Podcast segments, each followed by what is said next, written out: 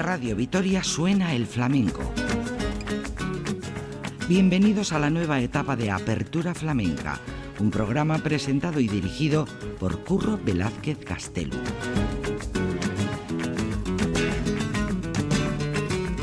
Flamencoa, herriaren encanta.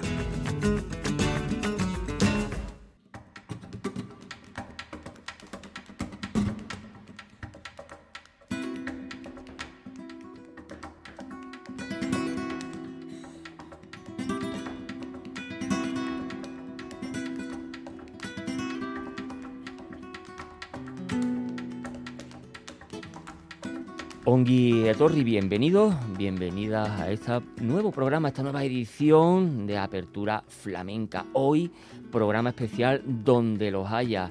Tenemos con nosotros a Perrate, Tomás Fernández Soto, utrerano de pro. ¿Qué vamos a decir de Tomás? Eh, su padre, Perrate de Utrera, su abuelo, Manuel Torre. Ahí es nada. Emparentado tenemos que decirlo, con esa saga lebrijana también de los Peña, eh, Lebrijano, Pedro Peña, eh, Dorante, Gaspar Dutrera, cómo no, Funi. Y si seguimos así, podríamos estar hasta las caritas del día nombrando los grandes artistas eh, que hay en su vida, en su círculo más cercano. Él procede de la tradición y por eso tiene la capacidad y el visado de poder trascender por derroteros expugnables, por caminos aún eh, no conquistados en el flamenco, en la música en general, desde que decidió eh, aportar al flamenco nuevos ingredientes, eh, no nos ha dejado impasibles. Perrate, su capacidad de trascender sin perder un ápice de su geografía flamenca lo hace precisamente pues ser uno de los artistas de culto dentro mm, del flamenco, del flamenco actual. Y es que en su leco pues lleva la huella de los suyos, de sus antepasados, eh, sabiendo bucear por tantos, por fórmulas, por una parte contemporánea, y también eh, por girones de antaño, tanto para los ya doctorados en el vasto universo del flamenco como también para los neófitos de la materia.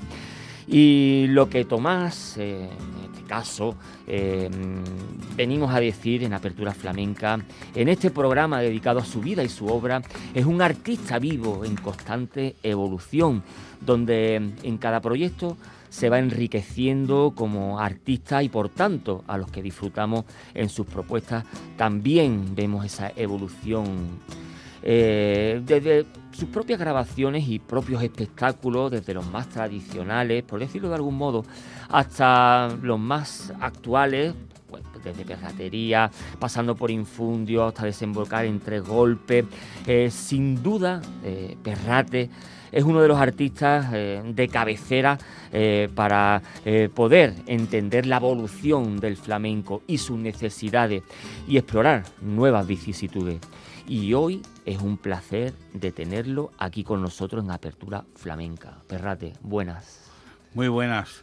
Es una gozada que, que bueno que exista este programa de apertura flamenca que además tiene un, una connotación bastante eh, simple, pero bueno, denota que se abre, ¿no? Que, podéis dar una expectativa más amplia a lo que viene siendo todo el mundo del flamenco.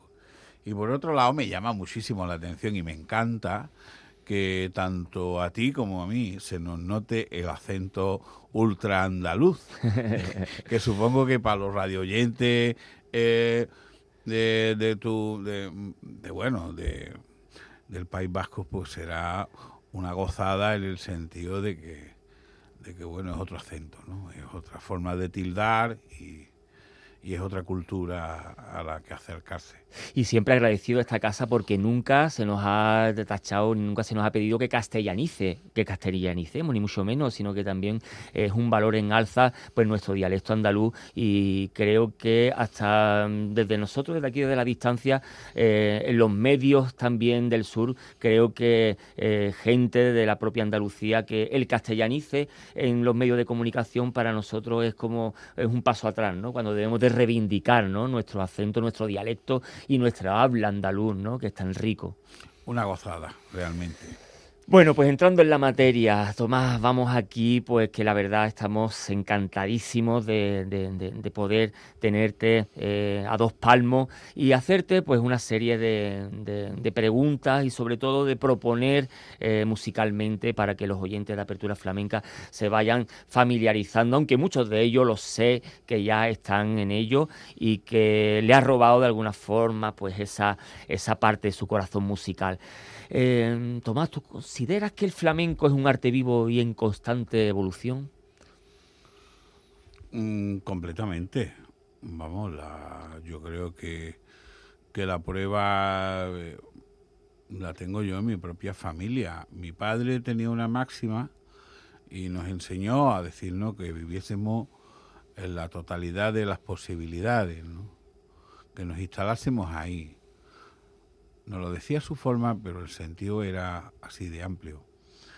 Eh, claro, tú has estado nombrando la familia de, mi padre, Dorante, Lebrijano, primo Pedro Peña, eh, pero claro, nos olvidamos también de, lo que había detrás de la familia de mi madre. Detrás de Manuel Torres están los, los mejores seguirilleros de la historia del flamenco desde sus inicios y probablemente la gente que más contribuyó al nacimiento de esta cultura, ¿no?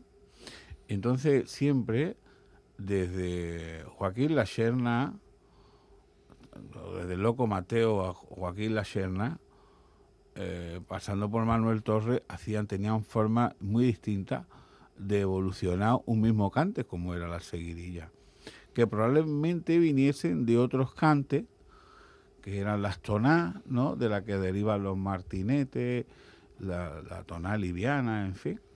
Pero que es curioso cómo cada uno fue evolucionando el cante, ¿no? Hasta llegar a lo que hoy conocemos.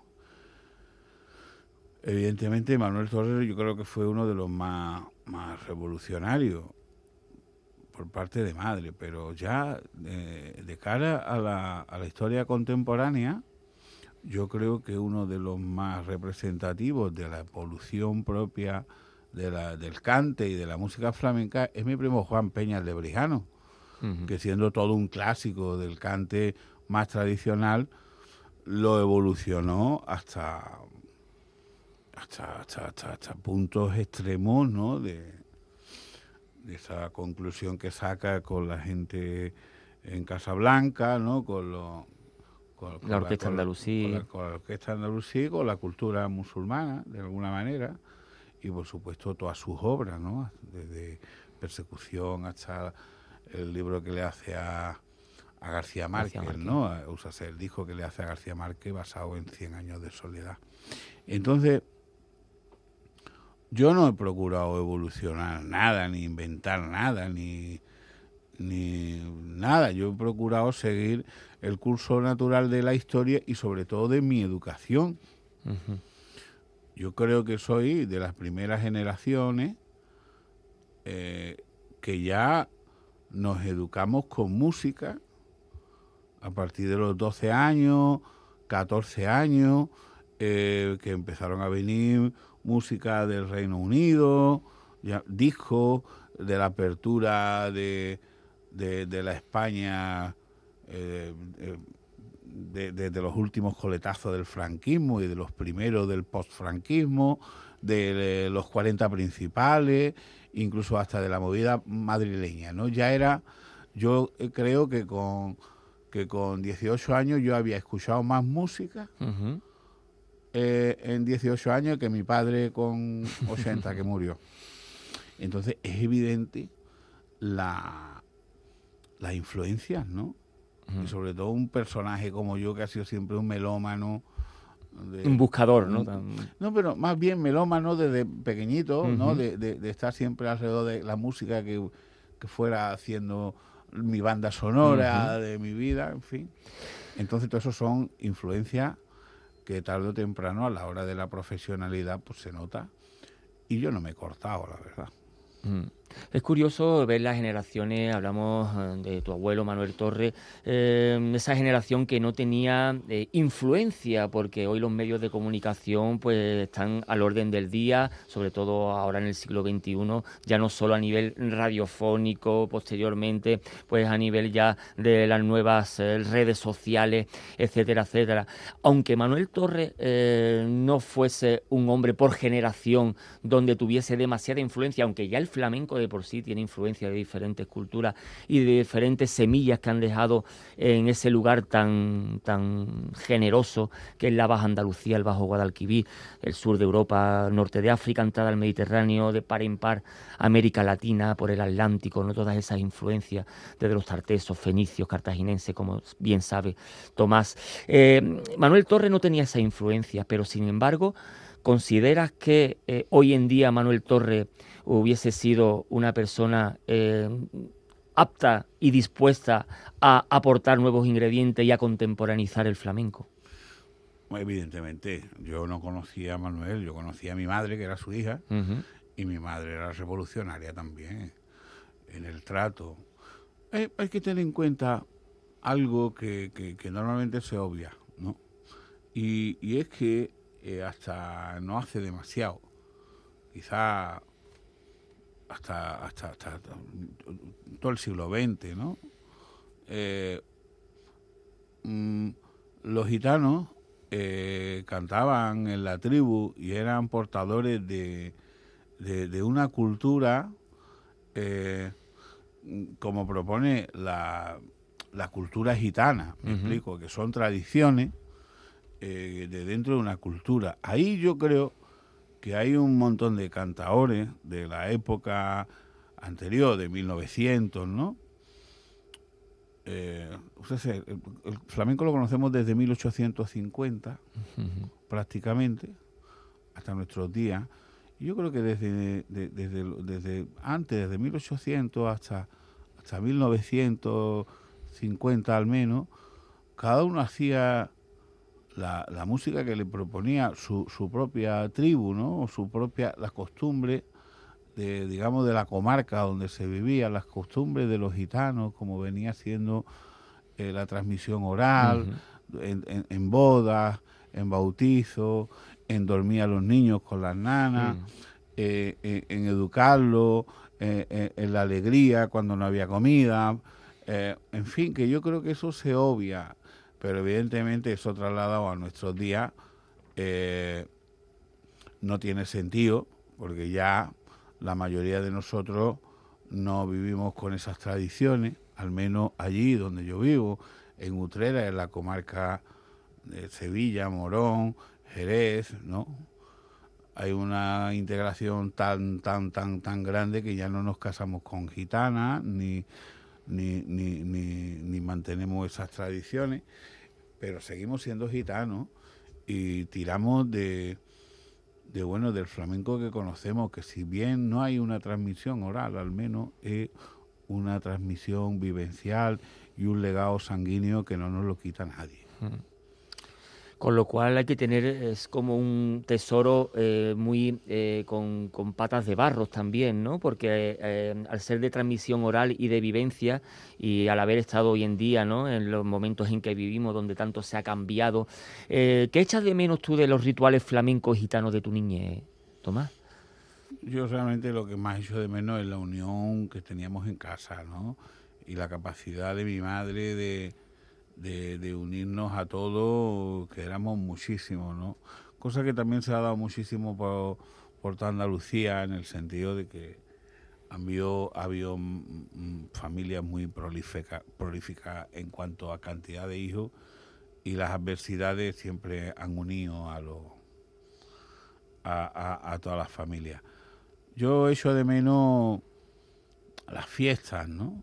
Las fiestas también echo mucho de menos el ángel, porque estos gitanos, eh, desde mi padre hasta mis tíos abuelos, eran, eran gente que tenía mucha gracia, de que estaban continuamente con la broma, con el cachondeo, y ahora parece que todo el mundo es muy serio por todos lados donde va y que todo el mundo tiene que hablar cosas como muy trascendentales, cuando y metida dentro del tiesto de siempre, ¿verdad? Sí, y yo creo que, el infundio y el perreo eh, se inventó en Utrera. y el infundio me refiero yo a todo este tipo de, de, monólogos que ahora los cómicos hacen.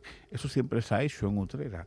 Eso es una tradición oral y, y el perreo a la hora de mover el culo al 4x4, eso se inventó en Utrera también. Estamos con Perrate, con Tomás, Tomás de Perrate, Tomás eh, Fernández Soto, en el programa de hoy dedicado a su vida y su obra, que está aquí con nosotros, los estudios eh, de Radio Euskadi, Radio Victoria, el compendio de EITV, este programa especial que lo hacemos con él, junto a él. Pero antes de seguir hablando, vamos a empezar a proponer pues sus temas musicales y abrirnos con uno de sus primeros eh, discos donde ya empezó eh, él a, salvaguardar y dar un paso hacia adelante y abrir los horizontes eh, propiamente dicho. Vamos a escuchar esta bulería de Perrate.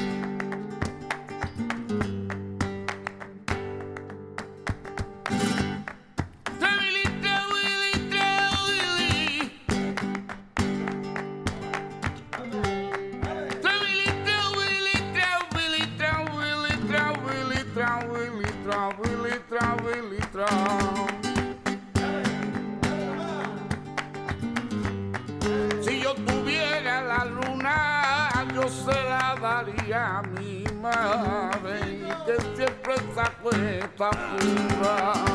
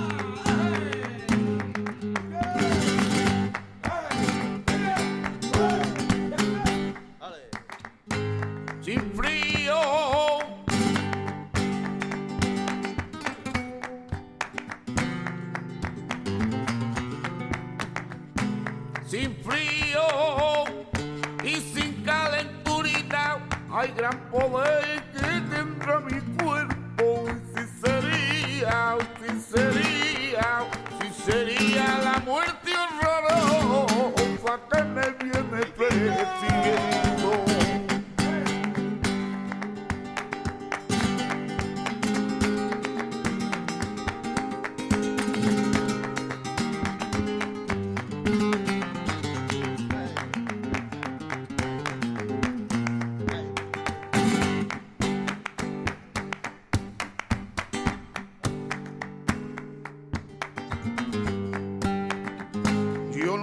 si este amor es pecado que tiene castigo.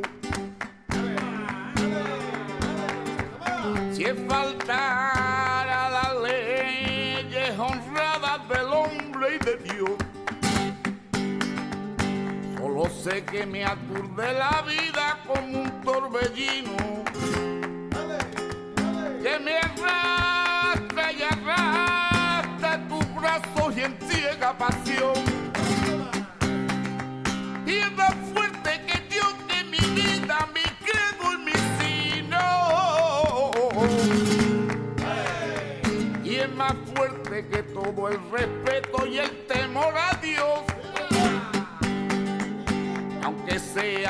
sea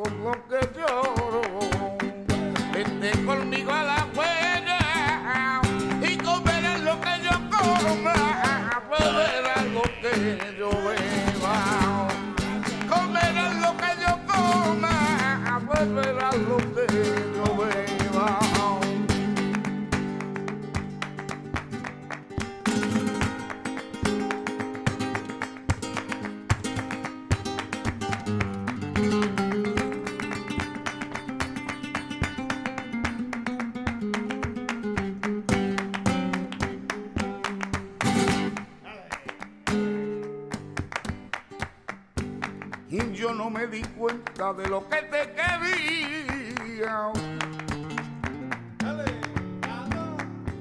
Y hasta el mismo día y en que te perdí. Que yo vi claramente lo que te quería. Cuando ya no había remedio para mí. Y llévame por calles de hiel y amargura.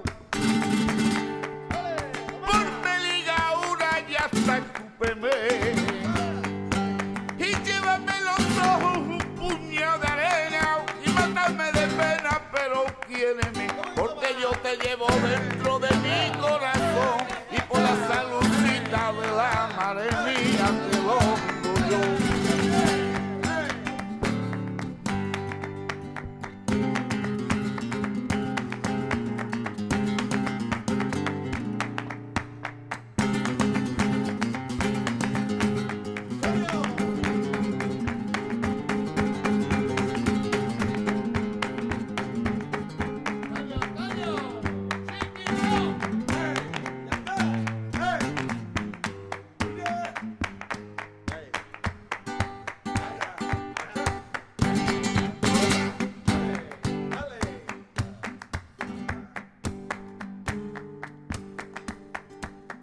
El que jura por su madre jura, que jura por su madre y no cumplía ese juramento, merecía una pena grande.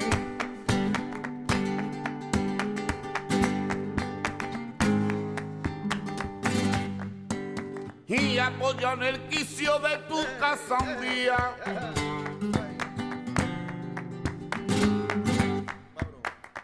Miraba abrirse la luna de mayo.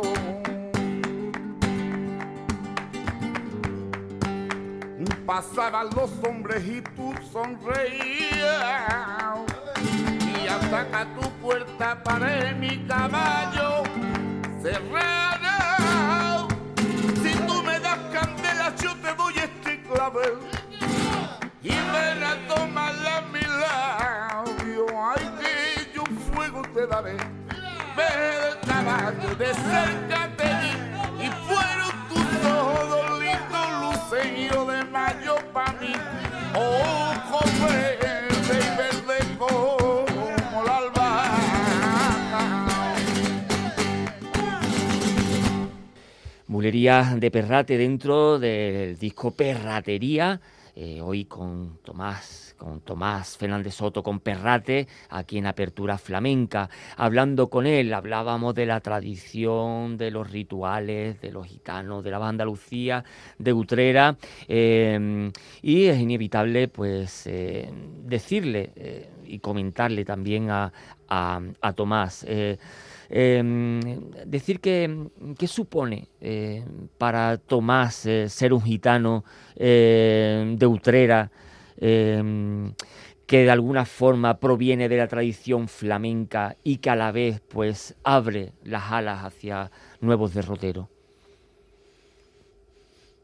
Sí, pues, pues realmente me parece una exquisitez. En este primer trabajo que, produjo Ricardo Pachón en Perraterías, yo le hago guiños al, al reggae, eh, hago una tonada del reloj, hago unas seguidillas, seguidillas didácticas y le hago un homenaje también a mi tío Curro, un tío abuelo, que, que ya te digo que es el que inventó el monologuismo de los cómicos de ahora, que para nosotros es un infundio. Eh, bien, hay una, hay una máxima, evidentemente hay una máxima. Eh, se puede popear o aflamencar cualquier tipo de canción, pero no se trata de eso.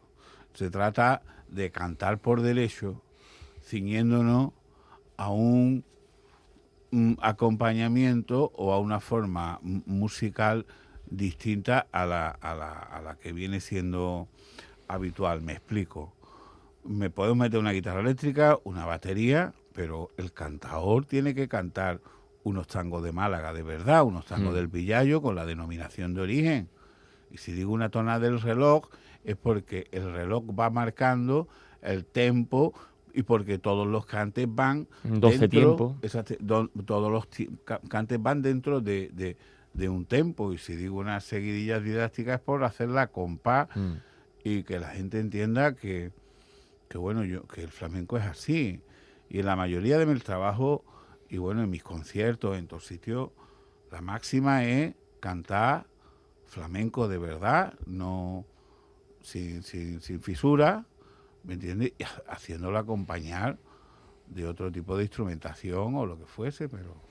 Sí, porque Tomás, es necesario en el flamenco y por ende eh, en cualquier arte conocer el fondo del propio arte en cuestión para poder descontextualizarlo, para poder aportar nuevos ingredientes, o por el contrario, no es necesario conocer el trasfondo para aportarle nuevos ingredientes. Sí, sí, sí. Bueno, mira, eh, a la hora de, crear, evidentemente. Otra cosa es a la hora de ser un aficionado o, una persona que se quiera acercar, porque sinceramente yo siempre tengo el énfasis de querer acercar a la gente joven y a la gente que, que en principio no parece que no tiene ni idea de acercarla y es más fácil acercarla con un tango de Málaga o con una chacona o con cualquier un algo que sea más cercano a él y con cualquier tipo de instrumentación que sea cercana a las personas, eh, digamos que, que tiene más afinidad y es una forma de acercarlo a lo que viene siendo toda esta cultura. Ahora bien, desde el punto de vista creativo, si tú no sabes cantar, mm, la mayoría de los palos mm, en condiciones tú no puedes proponer nada. Tú no puedes proponer otro tipo de cosas. No tiene ningún sentido. ¿Me entiendes? Eso, eso lo hacen los grupos de rumba o sevillana de, por allá abajo que pueden popear o pueden una rumba o pueden eh, rumbear cualquier tipo de cualquier clásico dentro de la música moderna, digamos. Sí, o simplemente a Frank Sinatra se le, se le rumbea, pero pero eso no es. Si tú quieres cantar en condiciones flamenco y hacerte acompañar por otra instrumentación, tienes que saber de cante, tienes que Igual que, por ejemplo, en el arte pictórico, ¿no? Cuántos eh, pintores de abstracción, por ejemplo, Picasso, antes de llegar a donde llegó, él sabía eh, hacer un, perfil griego perfectamente, ¿no? Para poder trascender, ¿no? Para poder aportar nuevos ingredientes, sí, sí, Sí, eso es, yo creo que es completamente indispensable. Eh, sí es cierto que, vemos como en el, en el flamenco em, hoy en día el baile es el que eh, de alguna manera em, se atreve a, a, dar un paso más hacia nuevos derroteros, hacia lo ecléctico, hacia lo versátil. Son los que están evolucionando o revolucionando, por decir de alguna forma, el, ámbito flamenco. En el baile está, bueno, habiendo unos, eh, unas propuestas muy atrevidas. Sí es cierto que en el cante es el que conserva un poco más eh, la ortodoxia, por decirlo de alguna forma, pero sin embargo ahí estás tú ahí estás tú donde das un paso más adelante y eh, con el cante pues intenta de, abrir nuevas ventanas. ¿Cómo, cómo, te, ¿Cómo ves eso? Hombre, evidentemente, yo me he llevado ocho años trabajando con Israel Galván y, han sido ocho años muy productivos, súper, súper productivos, por el mismísimo Israel y por los compañeros que, que, que hemos estado en la compañía durante ese tiempo, que eran todos unos genios. Sobre todo porque yo con Israel y los compañeros aprendí un lenguaje nuevo, que era un lenguaje más contemporáneo, aparentemente más amorfo, pero con una carga sentimental increíblemente profunda y, vital. Y, pasa igual que lo que estamos hablando eh, eh, del mismísimo Israel y ahora trabajo también con Ana Morales, trabajo también con, Paula Comitre, eh, con Leonor Leal, también trabajo, mm, parece que voy a trabajar con, con, Úrsula, eh, no recuerdo su apellido. De bueno, la cuestión es que eh, estas personas parten de un conocimiento del baile flamenco clásico sin igual, ¿me entiendes? Y a partir de ahí pues, pues empieza la gestión, ¿no? De querer contar alguna historia ah, para argumentar su, su, su, forma de expresión. Sí que sí, que sí. Sí que sí, que sí. Eh, eh, eh Úrsula López. Úrsula López. y su hermana también, ¿no? que su hermana también, bueno. Eh, lo que quería contar. Mm, el baile es percusión. La música en sus inicios, la más primitiva tuvo que ser percusión. Y yo creo que la percusión es la base fundamental de todas las músicas. Evidentemente, siempre bailando se busca la forma percusiva más perfecta, la más idónea. Y si me de bailar a un 6x8 o a un 3x4, estás bailando a un 5x9, pues evidentemente la cosa se complica. Pero si se baila compa, si se baila compa, estamos creando un, un lenguaje nuevo dentro de una eh, forma completamente tradicional. Y es de lo que se trata. He tenido mucha suerte yo, porque a partir de conocer la compañía y de estar integrado ahí, de la compañía de Israel Galván, eh, aprendí una barbaridad. Fueron ocho años que van desde Infundio hasta eh, Tres Golpes, donde no produje ningún trabajo, pero que fueron los demás aprendizajes. O sea, que tenemos que afirmar que el baile hoy en día en el flamenco es un pilar absolutamente imprescindible para poder contemporaneizar, ¿no? Yo creo que siempre lo ha sido, mm. siempre lo ha sido. Que también hay personajes que, son más convencionales y gente que son muy especiales. Mm.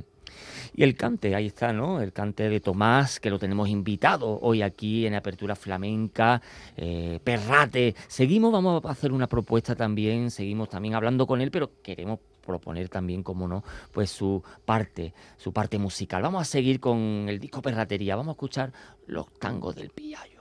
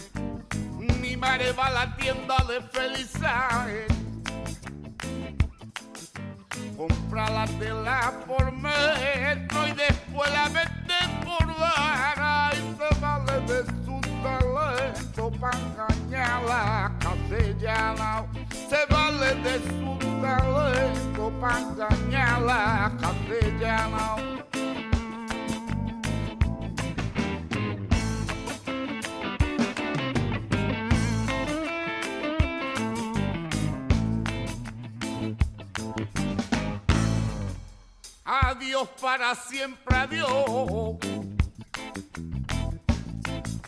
Adiós patio de la cárcel, rincón de la barbería, aunque si no tiene dinero está afeitando con agua fría, que si no tiene dinero está afeitando con agua fría.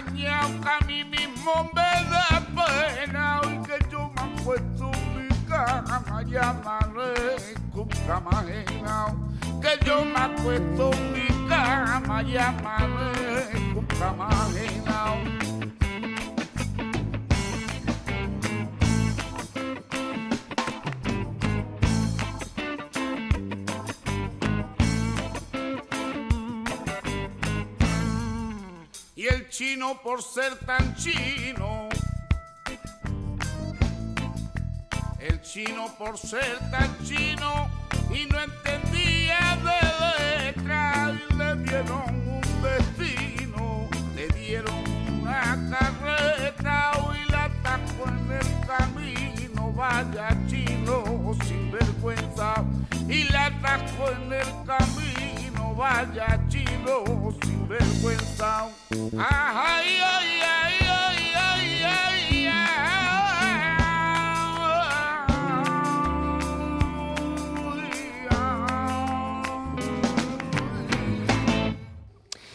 Tango del Pillayo, del disco Perratería, con Perrate, Tomás Fernández Soto, utrerano de pro, gitano por los cuatro costados, eh, está con nosotros eh, en este programa dedicado a su vida y su obra, hablando de la vida, hablando de su arte, hablando del arte. Eh, Tomás, tú que has vivido en primera persona los cambios y la evolución que ha acaecido en estos últimos tiempos en el flamenco, desde las celebraciones donde, bueno, antes habíamos hablado de las bodas, bautizos, comuniones, de esos rituales donde el cante era pues una manera de ser, de estar, eh, de comportarse, eh, ese cambio hacia la profesionalización actual de tan magna profesio- profesionalización que se le está dando al flamenco en el gremio.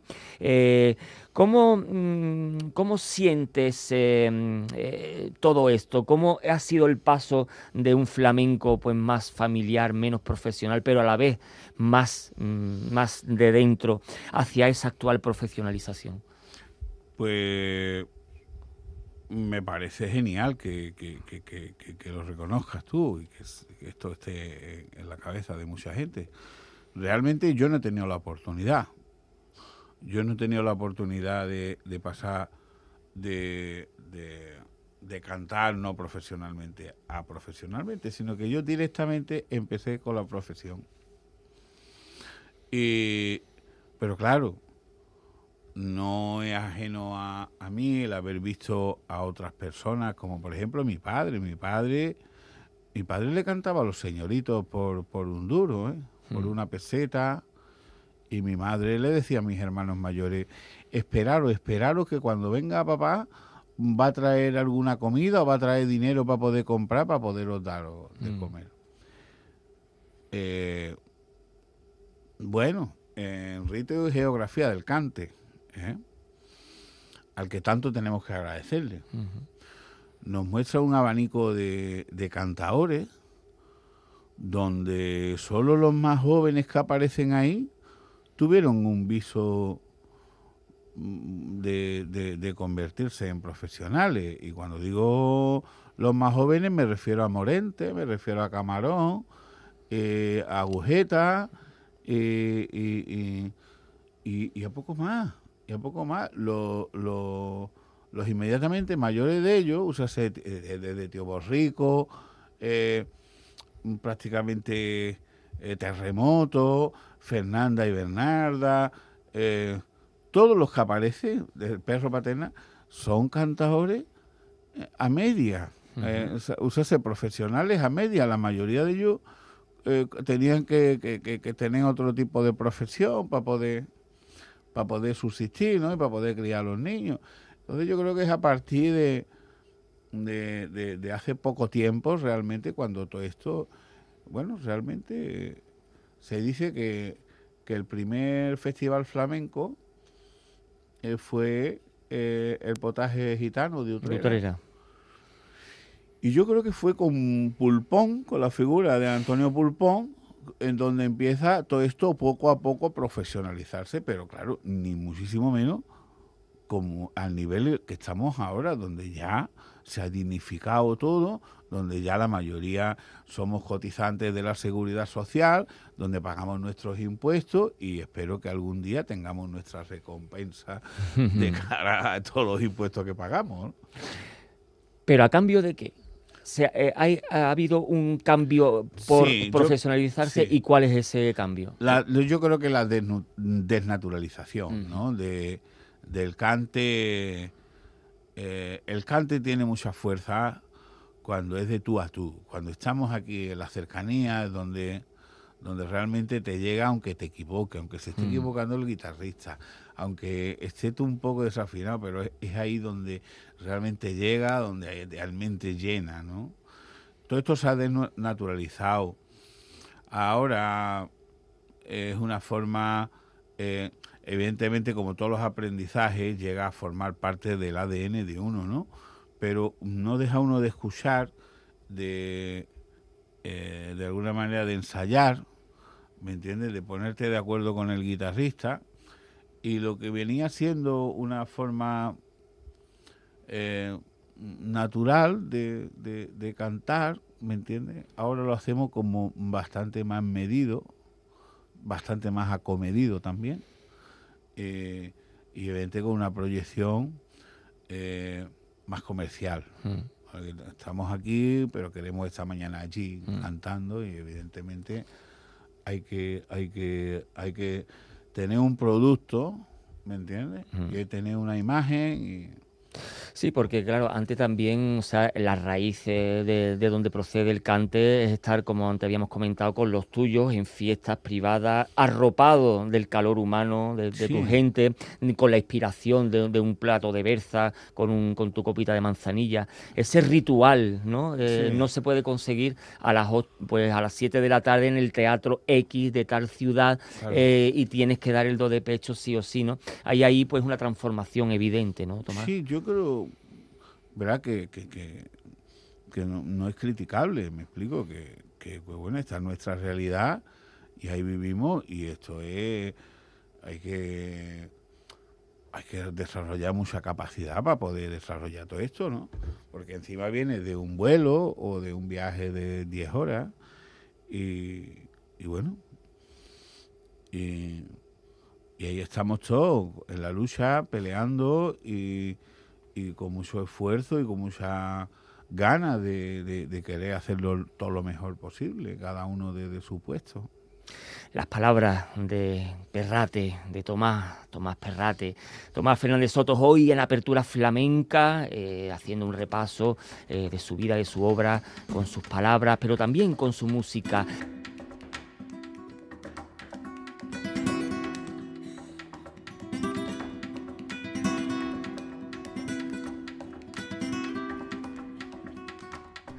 Y hasta aquí lo que he dado de sí esta casita ahorita del mejor flamenco en Apertura Flamenca Radio Vitoria reduzca el compendio de EITV. El programa de hoy dedicado a Tomás, eh, Tomás de Perrate. A Perrate eh, hemos visto desde Apertura Flamenca hacerla en dos partes por el alto valor eh, intrínseco que Perrate tiene de su sabiduría flamenca. Por tanto, esta primera parte de la entrevista de Tomás de Perrate, esperando la segunda parte para la siguiente edición de Apertura Flamenca.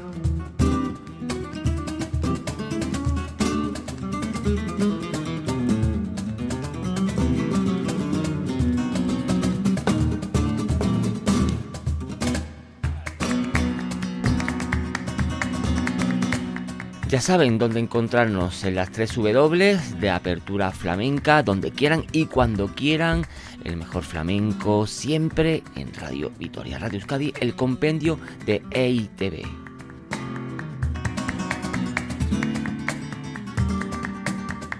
Flamenco A, Herriaren canta.